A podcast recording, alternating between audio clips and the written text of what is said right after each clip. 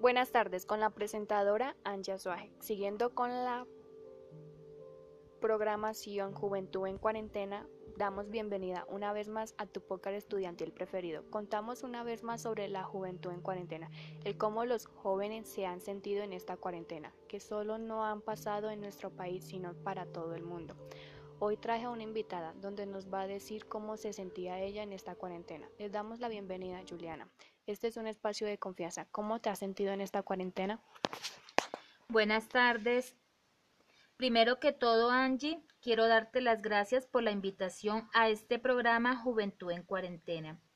Y respondiendo a tu pregunta, esta cuarentena nos enseñó a convivir más con la familia y hacer cosas que jamás pensé que iba a hacer. No era fácil. Pasármela en la casa, pero con la cuarentena aprendí eso también nos deja de enseñanza que no dejes para mañana lo que puedes hacer hoy. Gracias, Juliana. Pero dime, ¿cómo ha sido esta cuarentena con relación al colegio? ¿Has pensado dejarlo? Cuéntanos. La verdad, no fue fácil. Al comienzo esas clases virtuales eran aburridoras y no entendía nada. Y ya estaba dispuesta a dejarlo. Yo decía, le decía a mi mamá, ¿para qué hacer los trabajos si repetiré el año? Pero mi mamá me dijo, así sea aburridor, usted no se puede tirar el año. Un año perdido no se recupera. Da nostalgia ver que tus compañeros se gradúen y tú no. Y cogí el consejo.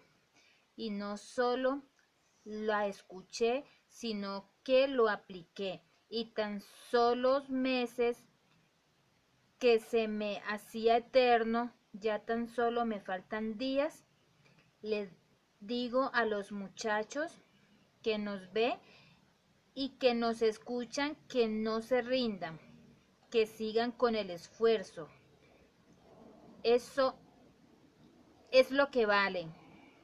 Muchas gracias Angie por tomarme tomarte este tiempo para escuchar mi opinión.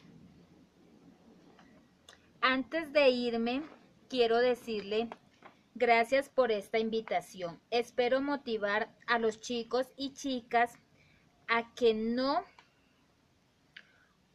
mm, a que no ha sido fácil esta cuarentena, pero vea el lado bueno. Tuvimos más tiempo con la familia, compartiendo y uno dice conocerlos. Pero en esta cuarentena se entera uno de cosas que ni sabía de la familia. Y si eres de esos jóvenes que no compartías con su familia, esta cuarentena lo hiciste y lo hicieron.